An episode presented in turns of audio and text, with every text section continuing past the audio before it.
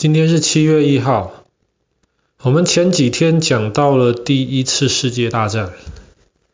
然后我们知道德国一开始是希望很快的在西边能够击败法国跟他的盟友，然后再透过他们非常有效率的铁路网，把西边的士兵运送到东边去对付俄罗斯的敌人。这个是德国一开始的如意算盘。可是德国这个如意算盘没有想多久，没有几个月的时间，到一九一四年秋天的时候，不管是德国也好，或是法国、英国也好，他们就发现自己已经陷入了阵地战的泥沼。什么叫做阵地战呢？阵地战就是两边的军队，你也打不赢我，我也打不赢你，我们就在那边开始挖地道、挖壕沟、布置铁丝网。而不让你过来，然后两边的军队就这样子卡在那里。从一九一四年冬天开始，两边就陷入了阵地战当中。其实阵地战是一件很残酷的事情，而且很闷，因为你过不去，对方的防守没有破绽，你过不去。你想想看，进攻的那一边，他可能需要通过很多的铁丝网。他可能要通过一片空地，上面没有树、没有石头、没有任何可以躲藏的地方。好不容易，如果他还活着的话，好不容易他才可以到敌人的的防守区域前面。但是在敌人的防守区域前面，可能那个时候之前没有看到的敌人就会从地道中间蹦出来。然后给予进攻的那一边很大的伤亡，所以当两边卡在阵地战的时候，就僵住了。僵住了怎么办呢？从一九一四年冬天，一九一五年也僵着，一九一六年也僵着，一直到一九一六年的七月一号，英国、法国觉得这样子僵下去不行了。为什么僵下去不行呢？因为这样僵下去的话，他们东边的俄罗斯盟友就要撑不住了。如果那个时候俄罗斯在东边被德国打败的话，德国就可以把在东边全部的力量放到西边来。那本来西边双方实力差不多的阵地战，有可能就被打破掉。所以，在一九一六年的今天。英国跟法国在西边，就是在整个战场的西边，就准备要开始一场大规模的战争，来打破这个阵地战僵持的这种情况。那个时候，他们僵持的位置在法国北边有一条河，叫索姆河，所以后来这一场战争就被称为索姆河战役。一直从一九一六年的今天七月一号打到了十一月中。索姆河战役，英国跟法国的计划是这样子的，双方都僵在那边，但是没有关系。英国一开始上千门大炮，白天晚上炮弹不停的往德国的阵地那边轰，轰一个礼拜。轰完一个礼拜之后，照英国跟法国的计划，德国的士兵要么死光了，要么如果还没有死光的话，他们也被炮弹打得抬不起头来。这个时候，英国跟法国的士兵在很勇敢地翻过中间那个铁丝网跟没有人、没有掩护的地方，然后直接冲进德国的那个阵地里面去。而且那个时候，英国还有一个秘密武器哦。英国那个时候开发出了世界第一个坦克车。坦克车是什么呢？坦克车就是一个移动的车子，上面有大炮可以攻击敌人。可是整个坦克车是被用铁甲绑起来的。所以英国的计划是能够透过这些坦克车，能够直接很轻松的压过德国防守的那些铁丝网。能够直接压过德国人挖的那些阵地、那些壕沟，能够打破这个僵局。这个是英国人的计划。所以当索姆河战役开始打的时候，英国人、法国人的大炮就这样子轰了超过一个礼拜，嘣嘣嘣嘣嘣嘣，白天也轰，晚上也轰。他们想，德国的士兵应该已经损失的很惨重了。但是事实上的情况呢？德国一点损失都没有。怎么会一点损失都没有？大炮这样子轰没有错啊。是啊，可是大炮是这样子的，你往天空的方向发射，然后大炮会被地心引力慢慢的拉回到地上，这样子就会打到德国的阵地、德国的壕沟里面去了。但是德国的士兵不是笨蛋呐、他们没有士兵是直接躲在壕沟里面的，他们在地上挖了个沟之外，在那个沟的墙壁里面再挖洞。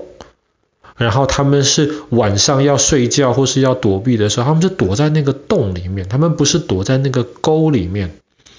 而且当大炮这样子打下来的时候，即便有一些真的是打到壕沟里面好了，壕沟里面的泥土很软很湿，大炮打进去之后很难再造成太大的杀伤力，所以基本上躲在那个壕沟的墙壁的洞里面。的那些德国军人基本上没有受到太大的伤亡，所以当英国、法国打了一个礼拜之后，他们觉得，好像都没有听到德国那边有反击的枪声或者是炮声，他们觉得德国的士兵已经差不多了，然后他们就决定要拿出他们的秘密武器——坦克车，带领他们冲过去了。坦克车其实非常非常有效，可是，在索姆河战役的时候，人类第一次制造出坦克车，人类第一次使用坦克车，人类还不知道该怎么用坦克车。本来英国是准备要制造四十九台坦克车，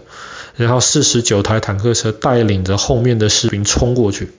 可是实际上用到战场上的只有十八台坦克车。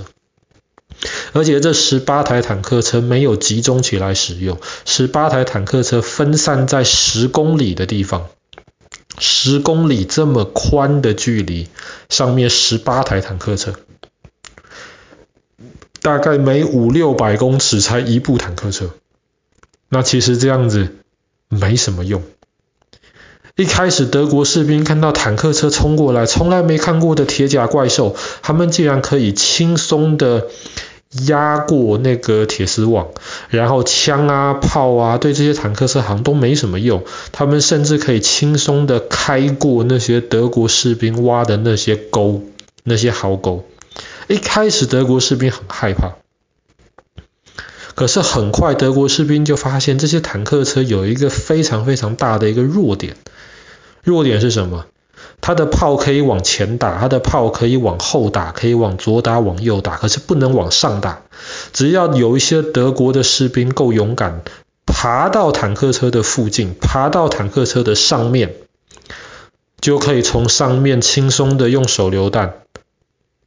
或者是在下面用地雷，直接把坦克车弄坏掉。